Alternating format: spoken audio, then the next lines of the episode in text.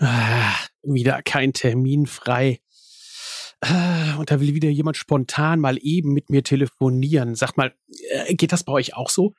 Ich überlege gerade, ob es eigentlich unverschämt ist, wenn man Menschen, die gerne mit einem telefonieren möchten, einfach einen Zugriff auf einen Kalender gibt. Also so im Prinzip wie eine Sprechstunde beim Arzt. Mit dem wollen sie ja auch mal ganz gerne reden. Und wenn man dann hingeht und sagt, hier ist mein Kalender oder so ein Kalendersystem, ich verwende da Calendly, das funktioniert wirklich sehr, sehr gut. Das würde sogar im Handwerk funktionieren für die Servicevereinbarung.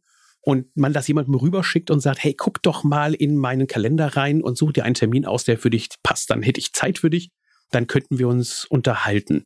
Also mal so die, die Frage an euch, wenn ich dir jetzt, wenn du sagst, ich möchte mit dir telefonieren, so einen Kalenderzugang schicke, fändest du das dann irgendwie überheblich und eingebildet, äh, weil der Mords ja so wahnsinnig angestrengt ist? Oder würdest du sagen, ist auch praktisch, weil dann kann ich mir das Ganze auch planen und einteilen?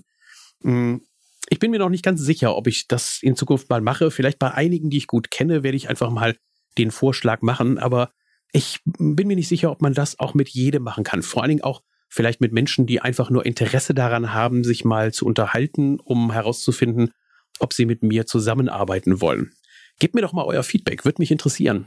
Dankeschön. Tschüss. Hallo Thorsten, hier ist die Claudia. Ich fände sowas persönlich super.